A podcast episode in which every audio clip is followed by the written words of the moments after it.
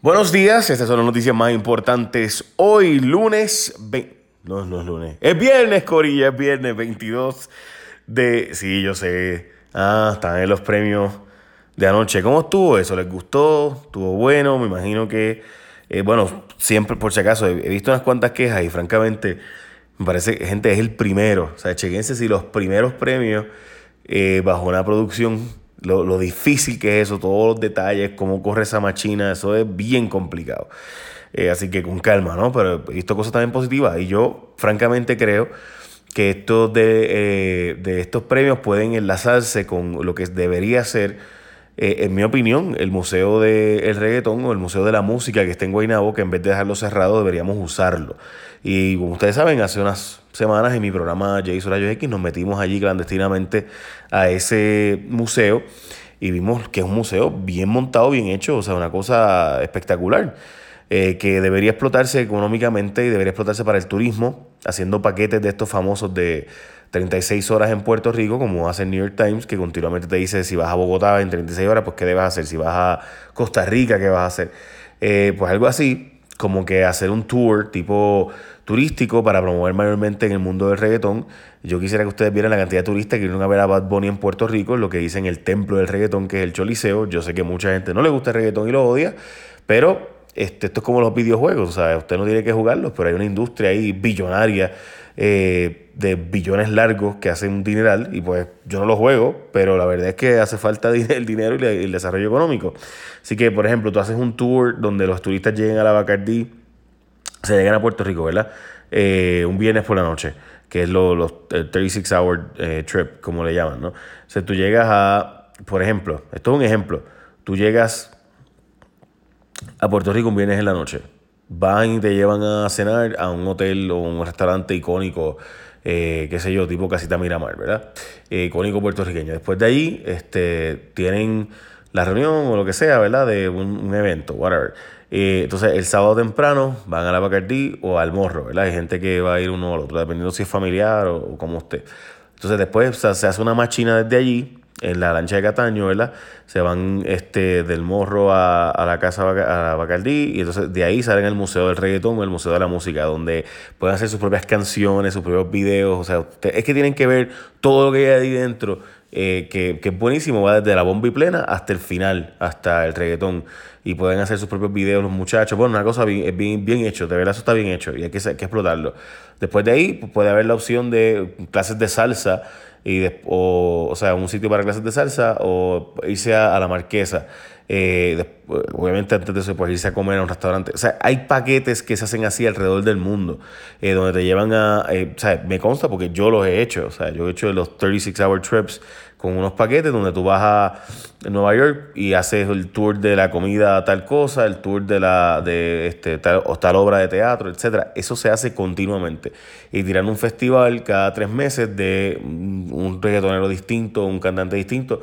Y digo reggaetón porque es lo que va a generar, por ejemplo, Bad Bunny trae un montón de turistas a Puerto Rico. Así que nada, llevo tiempo diciendo esto, vamos a ver si se hace.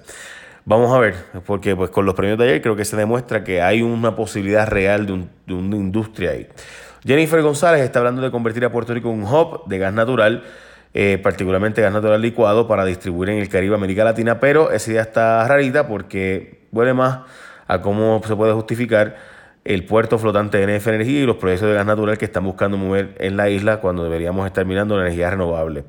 Eh, de hecho, eh, el senador de Florida que estaba con ella está defendiendo los intereses de su distrito de Jacksonville, donde eh, tienen una capacidad de almacenamiento gigantesco de gas natural licuado y necesitan gente a quien venderle.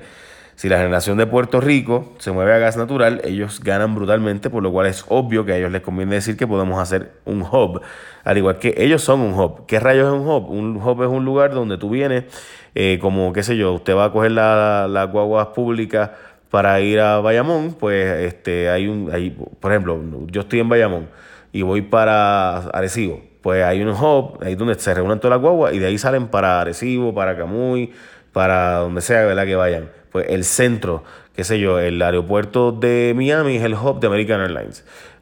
Eh, y también, por ejemplo, el de Atlanta es de Delta. Y pues allí todos los vuelos llegan allí y de ahí usted hace las escalas para todos lados. Es un hub. Básicamente el lugar donde pues, está planteando hacer de Puerto Rico un hub. El problema es lo, el, asunto de costo efectivo, las leyes de cabotaje, todo lo que hay alrededor de eso, leyes de cabotaje que ella promueve, by the way, y fomenta. Y eh, pues francamente hay unas cuantas cosas extrañas en, esta noticia. Explicación fátula del gobernador. También su escolta metió chambón pata abajo con overtime. Estamos hablando de que durante el 2008 la escolta del gobernador, especialmente el sargento Héctor Horta González, también se metió a su bolsillo 22 mil billetes en horas extras. Como ustedes saben, ya hemos sacado anteriormente información eh, de otros 18 mil billetes que había ganado este sujeto. El, el vocero específicamente publicó esta historia. Eh, y también los famosos 10 mil por concepto de, concepto de, de, tiempo extraordinario. En fin, la escolta de Beatriz Rosello se echó 75 mil 888 al bolsillo como overtime. Y el gobernador dice que esto tiene que ver todo con María y la protección de María. El problema es que, ups, empezaron eh, estos números de overtime cobrados ridículamente por gente de la escolta.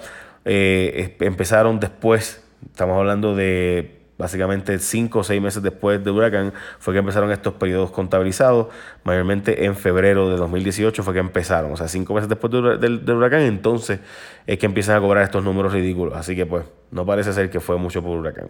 La industria de la comida en Puerto Rico necesita más gente aquí en la isla y es que los productores de alimentos y los supermercados están claros de que la cosa en Puerto Rico se va a poner más difícil y están pidiendo que eh, básicamente hay, mientras menos gente, menos se consume, por lo cual hace falta menos producción de alimentos y menos supermercados para venderlos. La matemática es sencilla y estos son parte de los problemas que hemos dicho montones de veces del el asunto de la merma en población. Mucha gente lo toma chiste, como que, ah, somos menos, pues, pues, hay un montón de consecuencias, menos gente comprando casas, por tanto hay que bajar los precios de las casas, menos gente comprando carros, por tanto hay que cerrar un montón de empleos este, y dealers, ¿no? menos gente comprando en las tiendas. O sea, el hecho de que haya más restaurantes no implica que yo voy a comer más.